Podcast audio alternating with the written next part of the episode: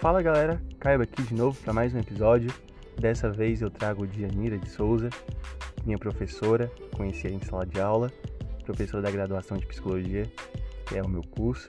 Enfim, a gente tem uma conversa muito interessante sobre as incertezas da vida, depressão, ansiedade, sobre a tão falada saúde mental e também sobre a importância da psicoterapia. Gostaria que vocês ouvissem com atenção especial. Esse episódio está muito bom. Eu considerei ele como o mais importante até agora, uma aula e, enfim, nada mais justo do que compartilhar com vocês. Espero que vocês aproveitem. Mais informações no final do episódio. E é isso aí. Valeu, pessoal. Até a próxima.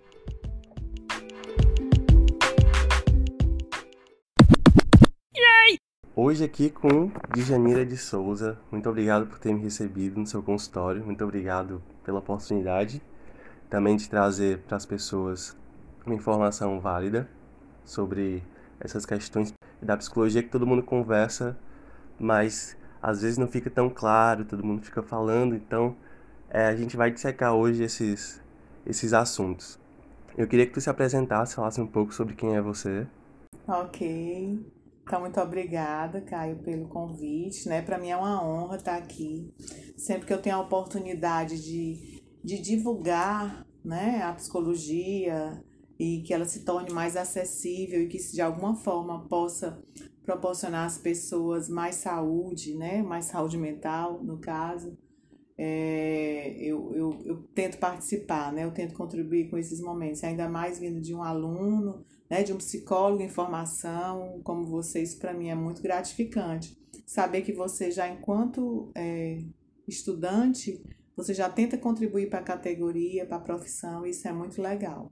Né? Então, como você falou, meu nome é Djanira, é, vou falar um, rapidamente da minha formação, né? Eu sou psicóloga de formação, graduada pela Universidade Federal do Ceará, né? Já tenho acho que 26 anos de graduada, então tenho mais de graduação do que muitos de vocês têm de idade. E nesse percurso eu, eu já passei por algumas áreas da psicologia, né? Sempre tendo a clínica, o, o consultório particular, né? Digamos assim, como psicoterapeuta, sempre me acompanhou. Né? Já trabalhei em hospitais, em escolas, em empresas e tenho especialização em psicopedagogia, né, que é a disciplina que trabalha com os, os processos de aprendizagem, e tenho mestrado em saúde pública, na área da saúde mental. Né? Minha dissertação foi abordando a produção do cuidado em saúde mental nos CAPs de Fortaleza, pela UES. No momento, eu uh, sou docente, né, professora universitária de curso de psicologia, tanto de graduação como de pós-graduação, Coordeno dois cursos de pós-graduação, um em saúde mental, outro em psicologia humanista existencial. Sou coordenadora de outros institutos que trabalham com cursos de psicologia.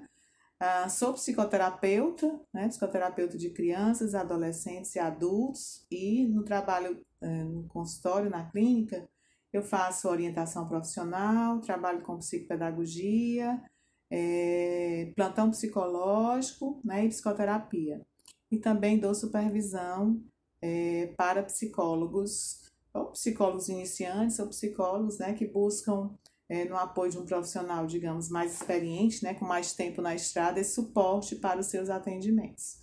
Então é isso, estou aqui, estou disponível para contribuir com vocês. São quatro páginas de currículo, então? é, no LAC são 30 e alguma coisa. Eita. É, a gente tava, a gente se conheceu ah. né, na parte acadêmica, assim, minha professora. É, e aí veio a pandemia, né, veio a questão do, do coronavírus. E aí as aulas tiveram que ser interrompidas, adaptadas a uma nova forma. É, como é que foi isso para um, uma educadora? É, na verdade, eu penso que para todos nós, de maneira geral, né, foi uma situação inusitada, inesperada. Para mim, e enquanto educadora foi é, me vieram duas, dois aspectos, né? Primeiro a dificuldade, que seria isso, né? essa, essa adaptação, mas por outro lado me veio, me despontou o que, eu, que a gente chama de ajustamento criativo, né? Que é aquela possibilidade que cada um de nós tem de nos ajustarmos de forma criativa a uma situação até inesperada ou inicialmente considerada negativa. Então, eu me vi nessa situação de tentar me ajustar, me refazer, repensar minha prática, repensar minha postura. E eu penso que caracteristicamente, né, isso é, pode ser uma característica minha, eu não, eu não sou tão difícil né, de fazer esses ajustes, me adaptar. E tendo em vista sempre o desempenho dos alunos, né, a aprendizagem deles, é, essa, esse ajuste às aulas remotas, ela foi, ele foi acontecendo gradualmente até de forma natural com seus acertos, erros, né, tropeços no caminho, as dificuldades dos alunos, as dificuldades da tecnologia, mas sempre com o sentimento de que mesmo distante fisicamente, né, eu estaria próximo aos alunos é, no meu desejo de formar profissionais competentes, éticos, então isso foi muito importante. É, para todo mundo, para as outras pessoas, não só para a gente que está no, no meio acadêmico, a questão da quarentena abalou muita gente, isso causou muitas mudanças, muitas preocupações e veio à tona a questão da saúde mental.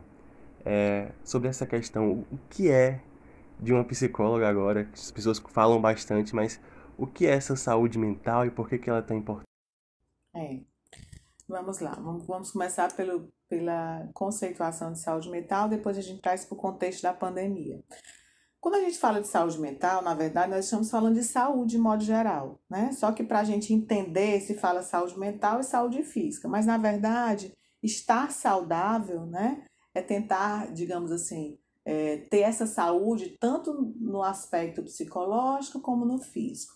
É óbvio que esse estado de saúde, como bem-estar geral, completo, né, definido, não existe. Ninguém tem esse estado de saúde. Por mais que você diga, ah, eu sou completamente saudável, você vai ter uma unhazinha encravada, você vai ter uma, né, um, um dermatite, uma acne, que vai significar que 100% você não está.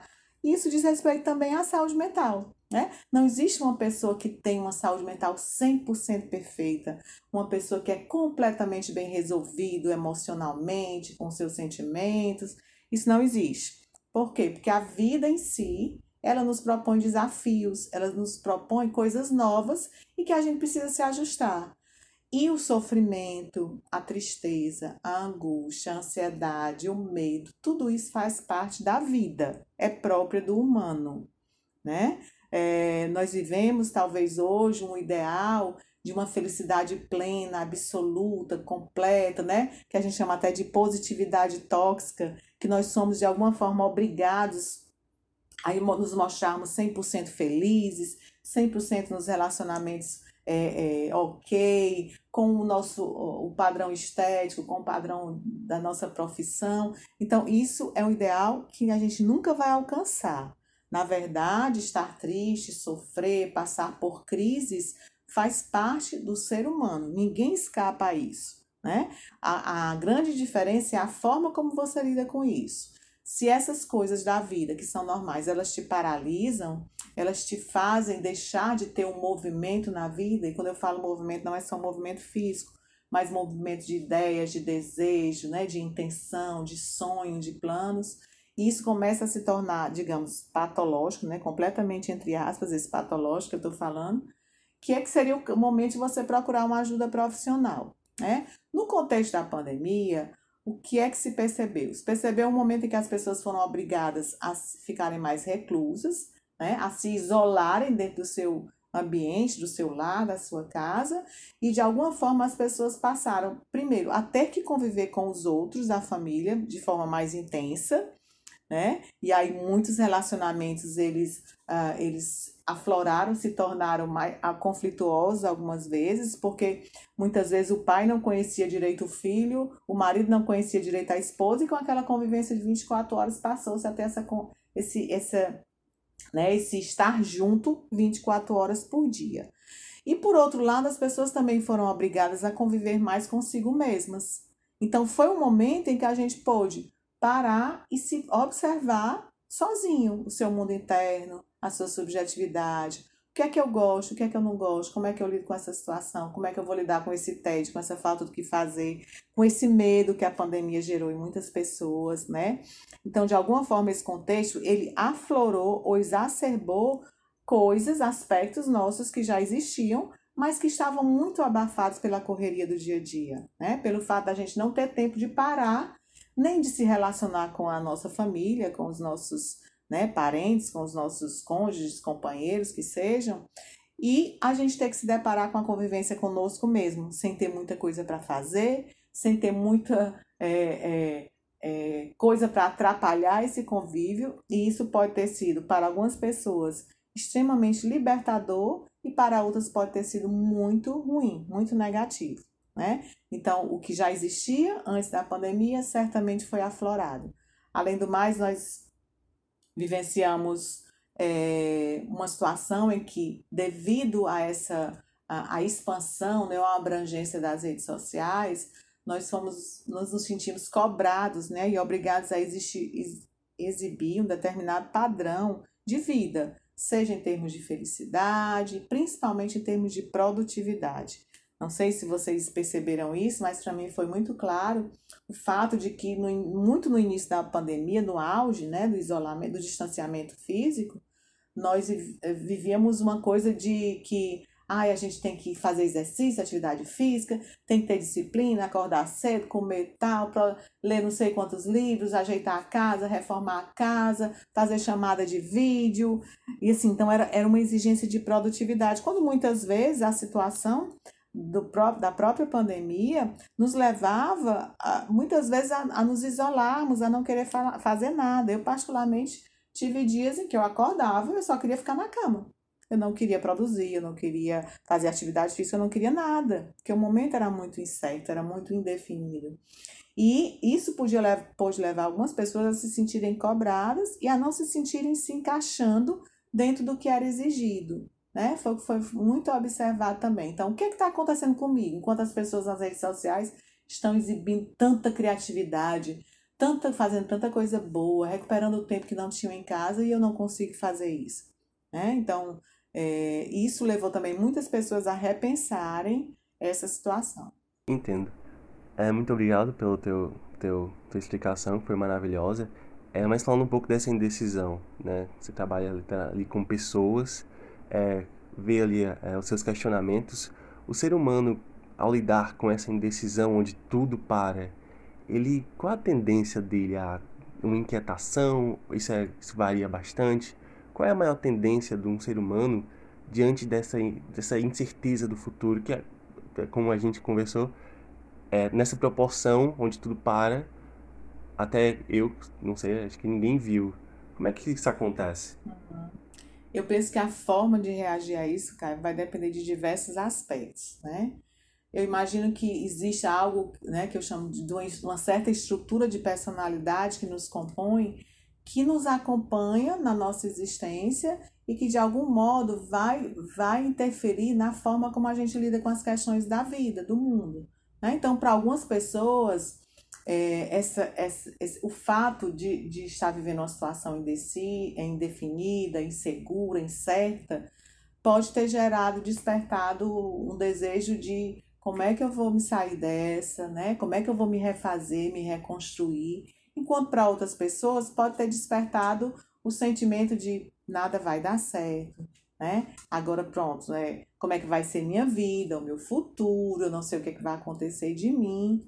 Tá? Isso é um aspecto. Isso vai depender também do contexto que a pessoa vive. Se a pessoa é, é, é, convive né, num ambiente, digamos, familiar, num ambiente dos relacionamentos dela, em que existe esse clima, essa energia, que circula isso de que, ah, legal, vai dar certo, também isso pode ser um bom estímulo, né? E vai depender muito das experiências da pessoa. Então, se eu já vivi outras situações desafiadoras na minha vida e eu consegui me sair bem, né, na medida do possível, digamos, superar, que eu nem gosto dessa expressão, eu tenho uma tendência a acreditar que nas situações seguintes eu também vou sair minimamente bem, né? Então, assim, vai depender muito, como eu disse, da estrutura de personalidade, das experiências que a pessoa tem, do contexto que ela vive, das condições socioeconômicas, né? Que a gente não pode deixar de levar isso em consideração. Porque é massa você ser hiper positivo, mas isso é mais difícil quando você não tem o dinheiro para comer, quando você não tem alimentação para dar para o seu filho, né? Então, não basta somente ser positivo e saber lidar com essa situação.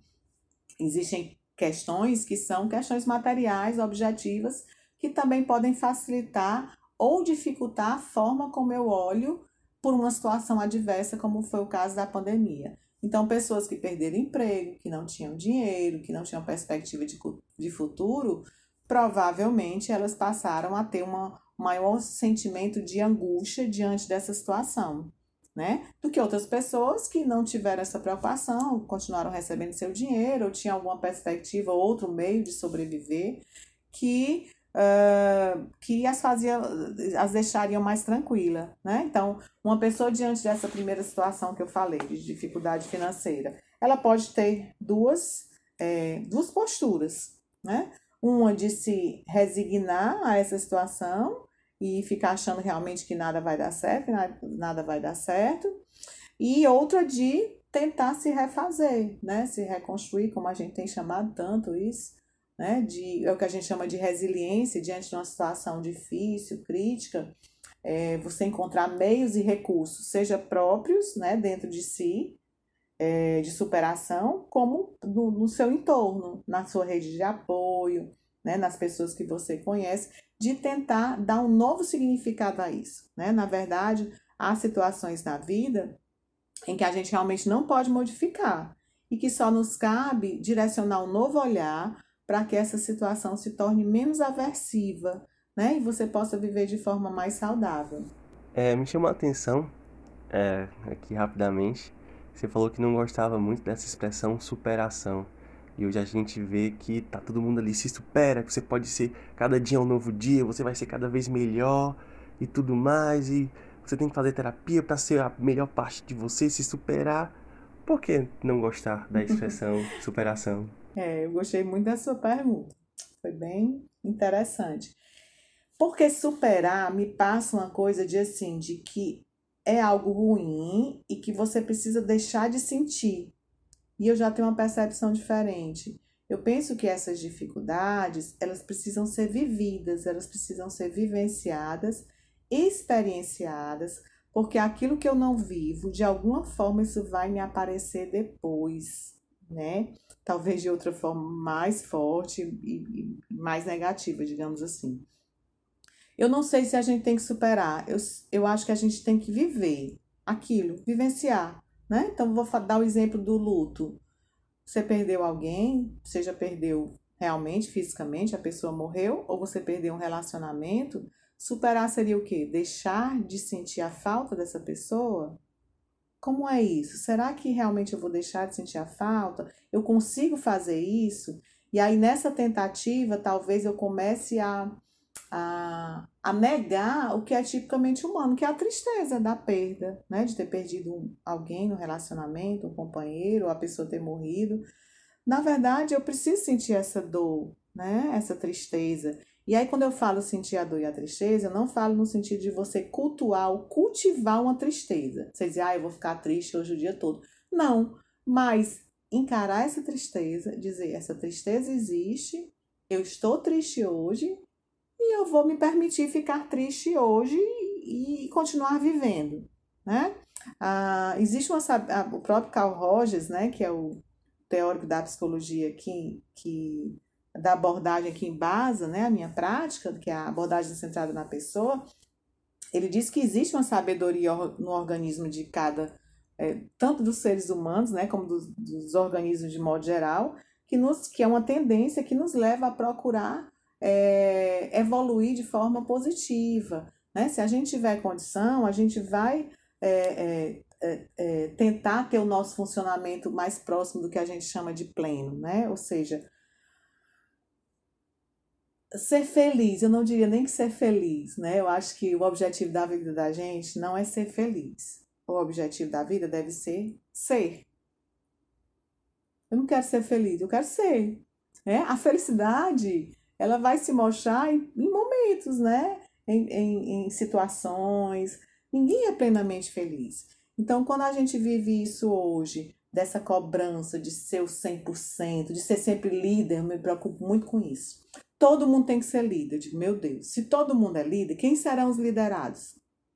Vão ser líderes liderando líderes, né? Eu não, eu não, não me encaixo nesse padrão de exigência. Eu penso que a gente tem que ser mais benevolente com a gente mesmo.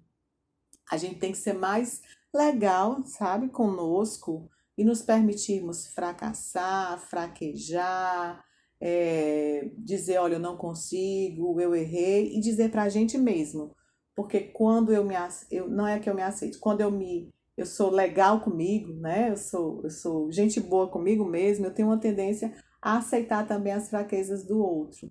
E o primeiro passo é assumir minhas fragilidades. É tanto que quando a gente fala em autoestima, a gente fala não somente de, de você conhecer e se apropriar daquilo que você é muito bom, mas de você conhecer e se apropriar daquilo que você tem limitações também, né? Que na verdade é, é isso que vai te dizer assim, olha, Cuidado, nisso aí você não é tão boa, não entre nessa não. E aí você vai e se resguarda. Então eu estou cuidando de mim, né? Então eu estou tendo uma boa autoestima, né? Então é, sou muito muito reticente com relação a essas questões da gente ser sempre feliz, ser 100% positivo, ser o melhor profissional, o melhor aluno. Eu acho que é uma cobrança que pode ser muito injusta, né? E muito desleal conosco mesmo.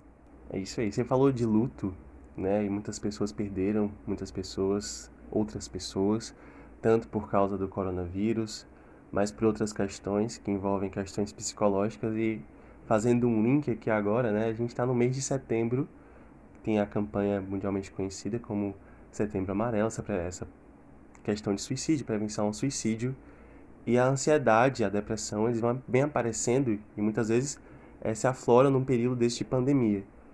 Porém, apesar de 800 mil pessoas ao ano morrerem, uma questão aí de cada, a cada 40 segundos, eu estava estudando sobre isso, 40 segundos acontece um suicídio, uma tentativa de suicídio, algo parecido.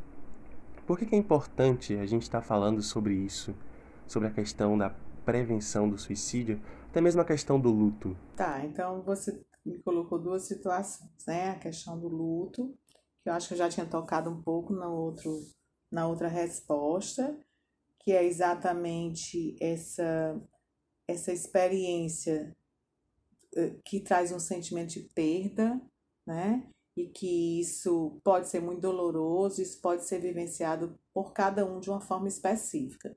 Não existe uma forma de vivenciar um luto, ou quanto tempo a pessoa deve estar com, eh, em luto, ou o que a pessoa deve fazer com o luto, né? Esse padrão ele está completamente obsoleto nessa ideia, porque ele é o luto, a vivência do luto ela é intransferível né, e pessoal, e cada um vivencia da sua forma.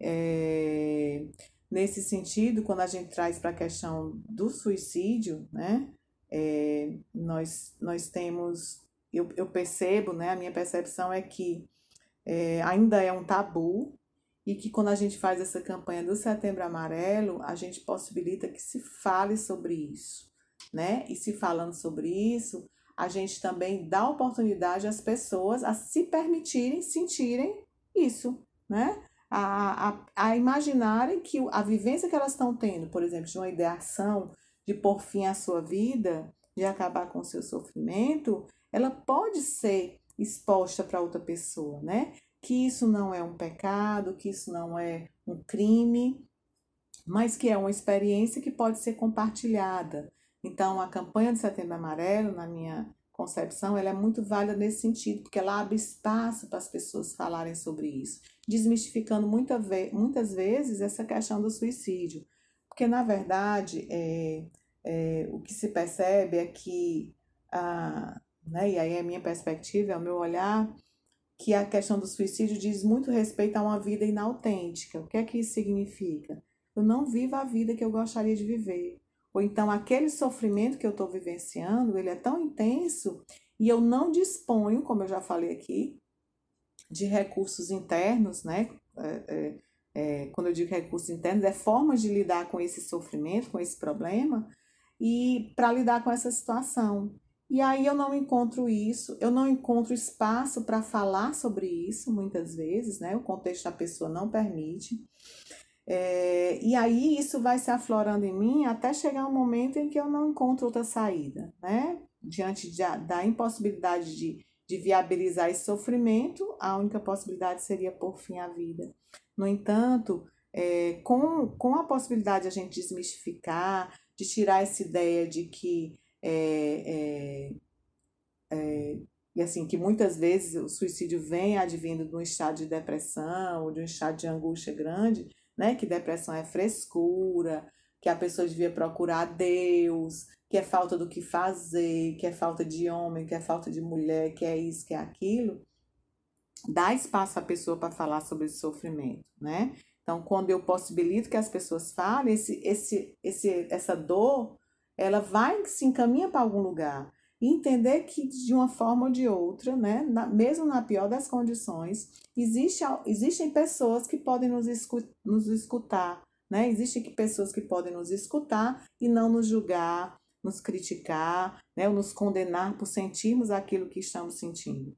Né? Porque, na verdade, ninguém gosta, ninguém quer se sentir assim, ninguém quer se sentir mal, Ninguém quer se sentir num estado em que não tem é, perspectiva de vida, que não tem horizonte, que não tem desejo, que tem meta. Ninguém quer isso. Não é porque a pessoa quer. Né? Então, é, dar vazão a essa dor, esse sofrimento, é possibilitar que se encontre um lugar para isso. Né? E de alguma forma vai existir um apoio. Se não for apoio de família, de amigo, existe apoio dos profissionais. Né? E hoje nós temos diversos projetos que se, é, é, se disponibilizam né, a ofertar essa, essa escuta, né, uma escuta qualificada. Essa questão de que você tocou, de depressão, né, que é, como dizem, é o mal do século, é uma doença aí que é, tem prejudicado muitas pessoas, muitas pessoas que eu conheço têm depressão, tem essa questão toda. E junto com a depressão, um dos sintomas é a ansiedade. É, o que é essa ansiedade? O que é que pode ajudar as pessoas, já que a ansiedade é um dos assuntos do momento? É, eu penso que estão muito ligados, sabe, cara? Depressão, ansiedade, angústia. Na verdade, é, há momentos em que é difícil até definir que é o que é que você está sentindo, né? Quando a gente fala em depressão, a gente fala uh, num estado né, de, digamos assim, patológico, né? Depressão é uma doença, é um transtorno, a depressão mesmo doença, que tem que ser diferenciada também da tristeza, né? A tristeza todos nós temos, mas a depressão é uma doença que ela se manifesta também com outros sintomas, né? Perda de apetite, falta de sono, a falta de libido, a pessoa não tem prazer nas atividades diárias, os cuidados com a sua própria higiene, com a sua saúde, eles são né, esquecidos. É... Agora, a depressão ela vai gerar, pode gerar também essa, essa angústia, né? essa falta de perspectiva, essa, esse estado em que você não encontra um sentido para o que você está fazendo, é, você não se, se percebe é, pertencendo né, ou à família, ou à escola, ao seu grupo de amigos. É como se você se sentisse deslocado. Por outro lado, a ansiedade é essa expectativa do que vai acontecer, de, algo, de coisas que você não consegue prever ou controlar, mas que te causam medo, né? que te causam receio e que muitas vezes pode paralisar. Né? A ansiedade ela se manifesta muito, muitas vezes nos momentos de crise por sintomas, né, como falta de ar, taquicardia, tremor, é, e ela pode inclusive paralisar, né? Não existe no mundo de hoje, né, no, no nosso mundo pós-moderno, contemporâneo, ninguém que viva sem ansiedade. É impossível, porque nós temos eh, salário para receber, nós temos tarefas para cumprir, nós temos é, faculdade para dar conta, trabalho para dar conta, família. Então, assim, isso tudo, de alguma forma, gera uh, o que a gente chama de ansiedade, mas que é uma ansiedade que diz respeito aos nossos tempos.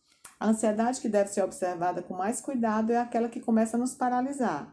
Eu deixo de sair para trabalhar porque eu estou ansioso demais. Ou quando eu vou a um shopping, a uma praça, eu paraliso porque aquilo me dá um medo, me dá, me começa a gerar sintomas físicos e eu não consigo continuar.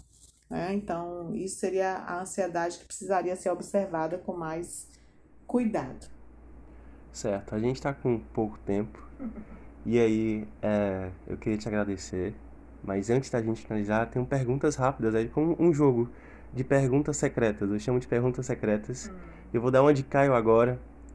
É, a gente vai voltar ainda para esse assunto da psicologia, mas eu queria saber como primeira pergunta secreta, o que é que você escuta de música? Você gosta de axé?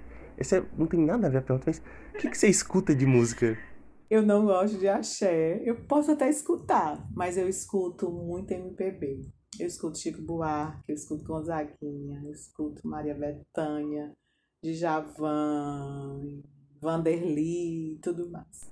Vanderly, muito bom. Muito Vanderly, bom. poucas pessoas conhecem. Uhum. A segunda pergunta é que tem aí um ditado que eu escuto bastante, é que todo mundo é meio psicólogo. O que é o meio psicólogo? O meu psicólogo é, é quem tem 50% da grade completa? O, o que é? O que é esse meio psicólogo? Por que, que, as pessoas falam isso? É, eu acho que as pessoas primeiro não devem procurar um meio psicólogo, né? Procura um psicólogo inteiro. Vai ser mais interessante. É porque talvez a, a profissão de psicólogo esteja no senso comum, banalizada, né? Acha que ser psicólogo é só escutar o outro ou conversar. Eu digo muito para meus alunos, psicólogo não conversa com ninguém. A gente conversa, nós estamos conversando aqui, a gente conversa no corredor, na mesa de bar, na faculdade, no trabalho. O profissional de psicologia, ele é formado durante cinco anos, preparado teoricamente, tecnicamente e pessoalmente para ser um facilitador do desenvolvimento das pessoas. E também o psicólogo não é um resolvedor de problemas dos outros. Ele é facilitador do desenvolvimento das pessoas para que é, a própria pessoa tenha autonomia para decidir os destinos da sua vida. Né? Então, é, é, conversar, saber escutar, não é suficiente para você ser considerado um psicólogo. Né? Então, as pessoas não são meio psicólogos, isso não existe. Elas podem ser boas ouvintes, elas podem ser boas conselheiras, que isso não vai significar que é que está se fazendo psicologia ou que se é um psicólogo. Falando em terapia, a gente tem uma última pergunta. É, eu queria saber de ti, é, que você falasse um pouco sobre a importância da terapia, que você tem a dizer, porque eu tenho muitos amigos que reconhecem a importância da terapia, uma psicoterapia, que querem fazer uma psicoterapia, mas se sentem um pouco travados. Acredito que depois dessa conversa, que foi uma aula tanto para quem, para mim, quanto para quem vai ouvir, como é que é? Tem que explicar. Você chega, você marca e você conversa, o que é mais Você quer saber na prática. É, como é que, eu, é o cara que quer tipo, uma psicoterapia, o que, é que ele tem que fazer? Tá. Como é que ele encontra? E aí, a importância que isso tem na vida dele, pra gente finalizar. Tá bom, vamos lá.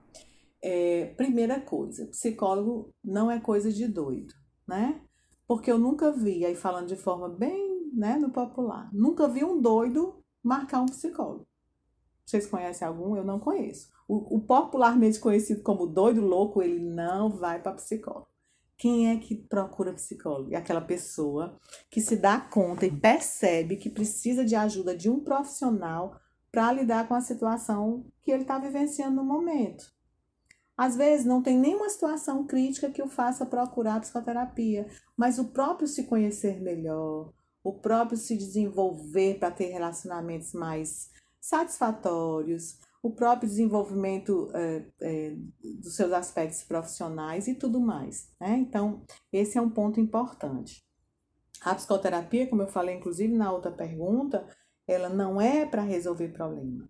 Ela é um espaço é, que tem um profissional que vai escutar e escutar de uma forma qualificada, diferente da escuta de um amigo, de um vizinho, do pai, do primo, do namorado, do, do, do chefe. É alguém que vai te escutar e vai te ajudar a você visualizar ou vislumbrar os teus aspectos, teus pensamentos, teus sentimentos, teus, tuas emoções.